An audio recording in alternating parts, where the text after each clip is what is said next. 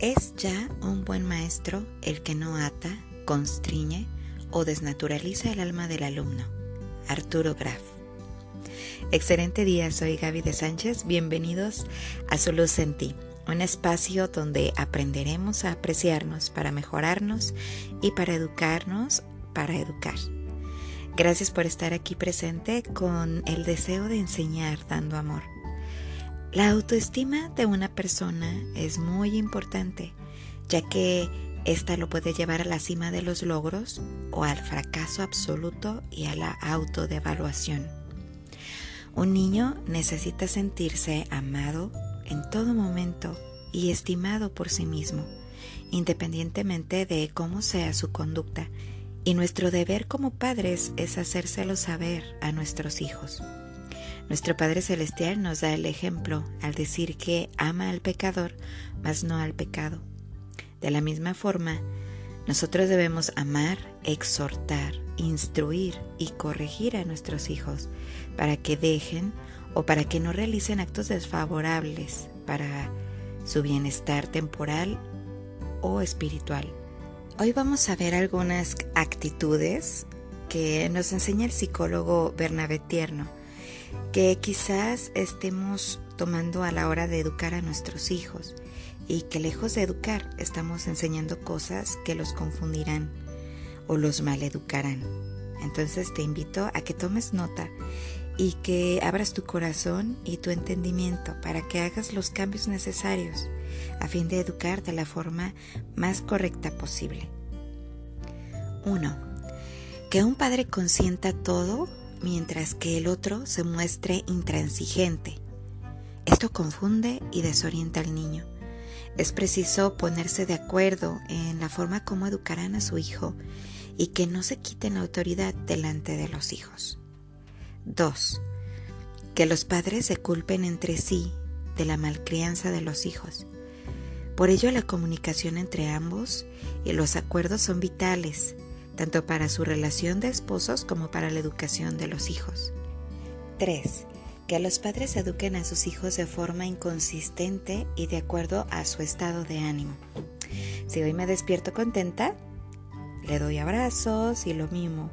Y si me levanto enojada, entonces lo maltrato. Eso es terrible. También, nunca hay que regañarlos cuando estemos enojados y no les etiquetemos con palabras insultantes. Esas palabras le marcarán para toda la vida y disminuirán su autoestima. Es mejor darse unos minutos para que baje el enojo y después, con calma, arreglar con acuerdos las malas acciones. 4. Descuidar a los hijos y no darles normas precisas y claras por las que guiarse y que les den seguridad.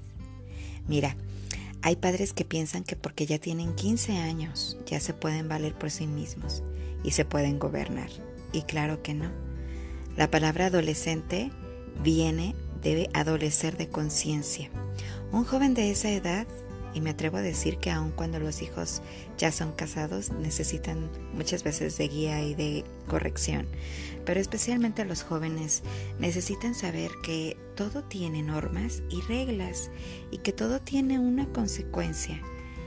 Y la advertencia le ayuda a que, conociendo las consecuencias, cometa menos errores. 5. Que cada adulto en casa ejerza la autoridad a su capricho el padre que grita y castiga, la madre que protesta, suaviza, tapa y tolera, los abuelos que chantajean o compran el cariño del, niño. Ante tal contradicción, el niño va perdiendo el sentido de autoridad porque ve que todo depende de la persona o del capricho del momento. Esto le provoca confusión. 6 pretender convencer o cambiar el actuar de los hijos mediante el chantaje, la manipulación, la amenaza o el sentimiento de culpa. Bien, todas estas actitudes el niño las aprende y causan confusión, además de que le marcan para toda su vida. Te invito a reflexionar, a meditar y a evaluar todos los cambios que deberás realizar para corregir a tiempo el camino de aprendizaje de tus hijos. Me gustaría invitarte ahora a que juntos escuchemos a la maestra Ruth Gutiérrez. Ella nos dará algunos consejos sobre lo que es educar y cómo podemos enfrentar la necesidad de la buena enseñanza en esta etapa de aprendizaje por medio de las redes sociales. Prestemos atención y no olvides, toma nota.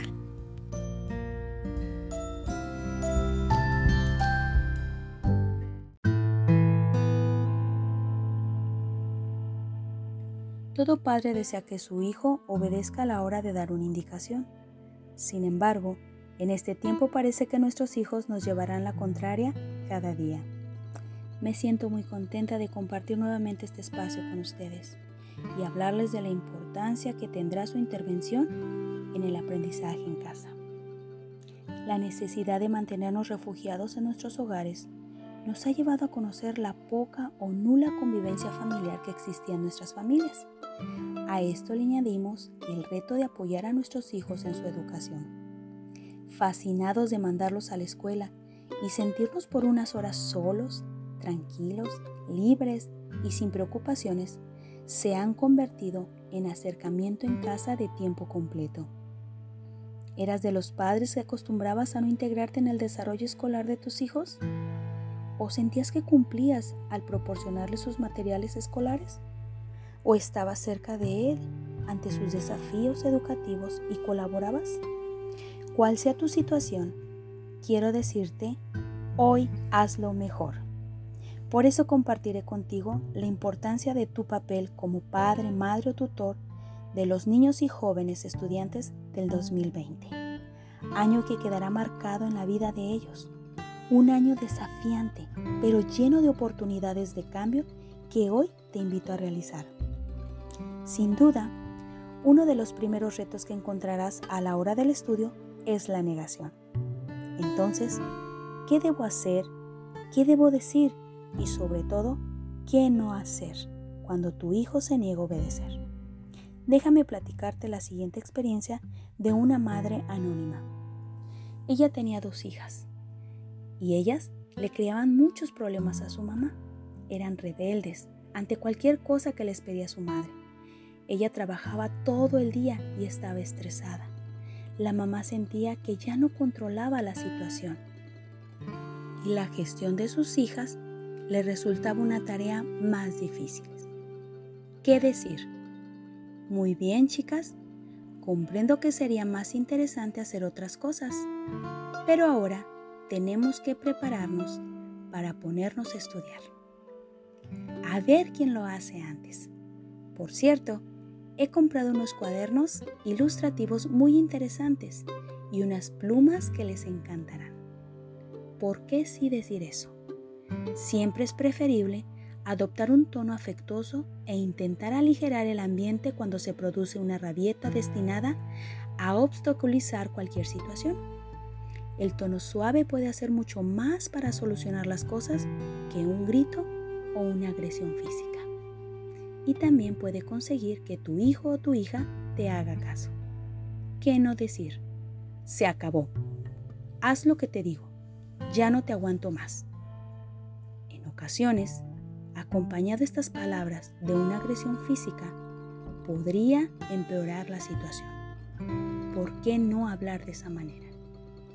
Las jovencitas habían entendido perfectamente cómo controlar el estado de ánimo de su madre y se aprovechaban de ello. La agresión física, lejos de asustarlas, se convertirá en una expresión de la pérdida de los nervios de la madre y de su debilidad. Por el contrario, una actitud serena y decidida y para nada preocupada frente a las adversidades puede obrar un verdadero milagro. En base a la experiencia, mediten los cambios que tendrás que llevar a cabo ahora que inician las clases a distancia. No esperes hasta ese día, organízate y prepara tu cronograma, así cuando llegue el día estarás preparado. Desde ahora, determina lo que harán ante los siguientes retos. 1. La negación, que ya hemos hablado de ella. ¿Qué harás cuando tu hijo o tu hija se encuentre ante esta situación. ¿Recuerdas lo que debes de hacer? Hablar con palabras suaves, afectivas, motivadoras. 2. Créale conciencia de un horario en casa para el estudio. Y te pregunto, ¿cómo reaccionarás ante la negación de este horario de estudio? Recuerda, persuádelo, motívalo. 3.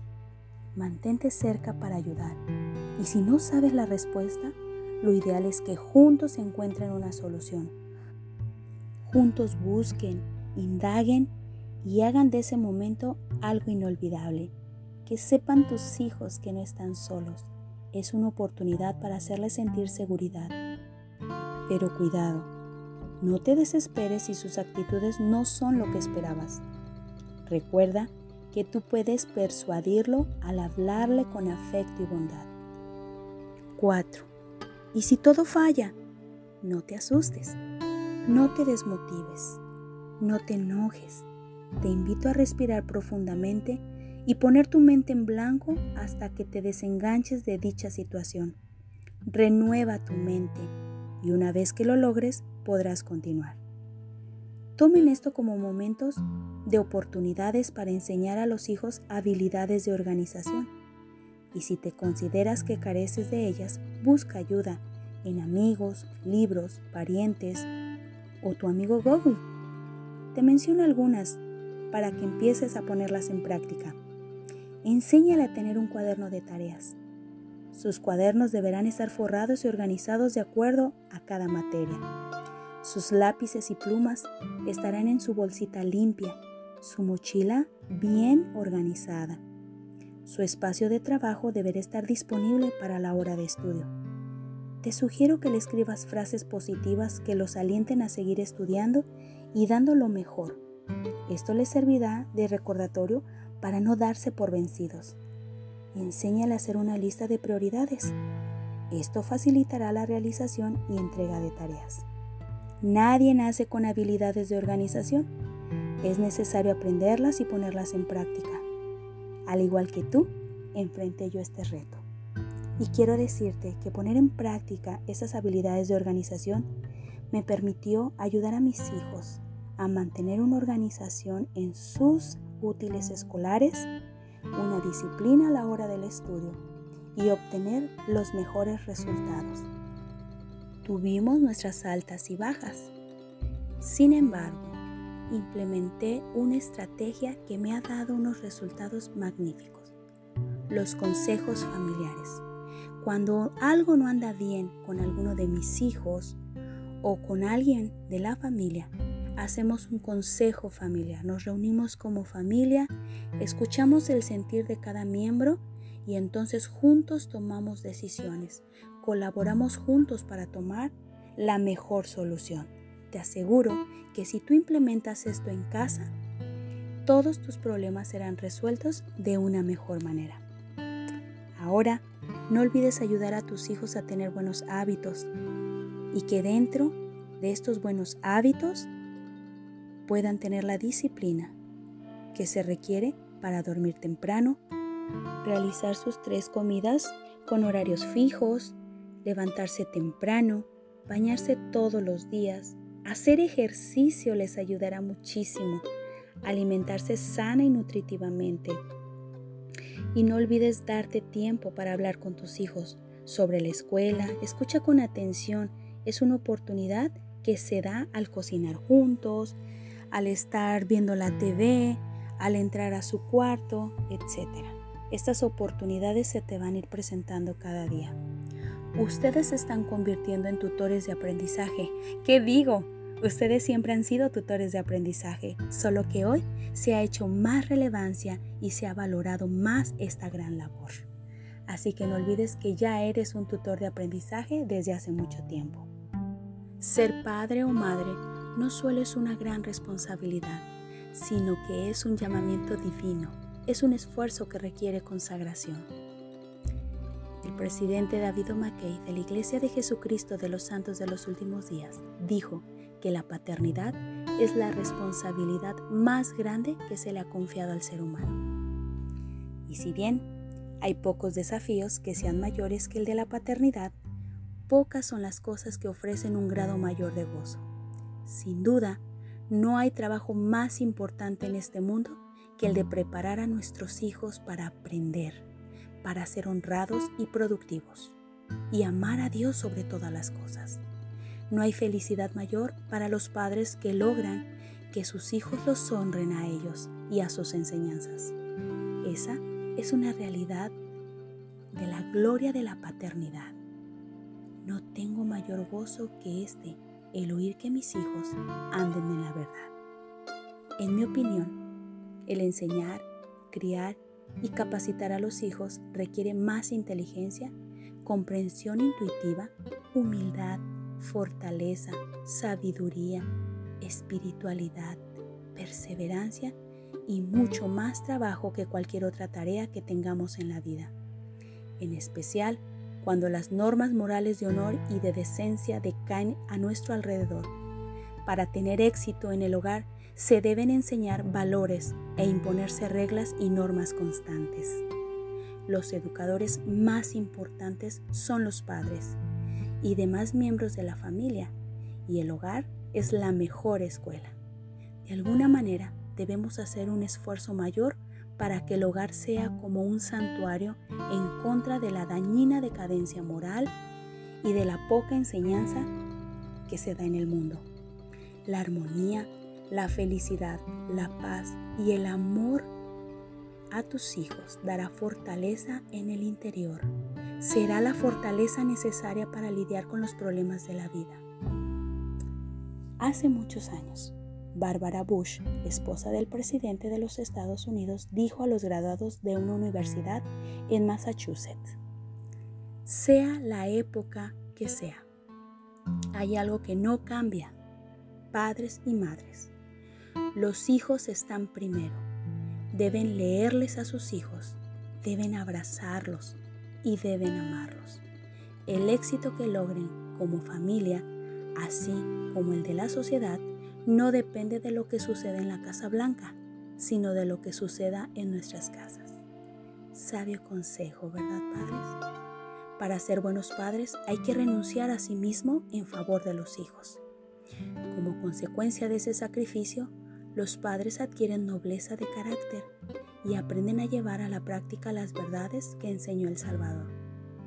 Respeto muchísimo a los padres que crían solos, sin su cónyuge, a sus hijos, esforzándose y sacrificándose, luchando contra grandes problemas para mantenerse unidos. Estas personas merecen nuestro respeto y ayuda por ese esfuerzo heroico.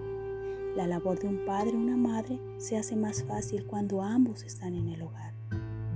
Una de las cosas más difíciles que deben hacer los padres es disciplinar debidamente a los hijos, porque cada uno es diferente. Muchas veces, cuando un método resulta con uno, puede fallar con el otro, y no hay nada mejor que los padres para determinar con precisión cuál es el método ideal ya sea severo o demasiado indulgente para los hijos. Todo es cuestión de discernimiento y oración de parte de los padres. Por cierto, que el principio se aplica en todos los casos es que la disciplina debe ser motivada por el amor y no por el castigo. Y recuerden, las pequeñas son las grandes cosas que fortalecen a la familia al entretejerse entre sí los miles pero pequeños actos de amor fe, disciplina, sacrificio, paciencia y trabajo. Mucho éxito en tu labor. Tú puedes. Y no olvides pintar tu vida de esperanza. Nos vemos pronto.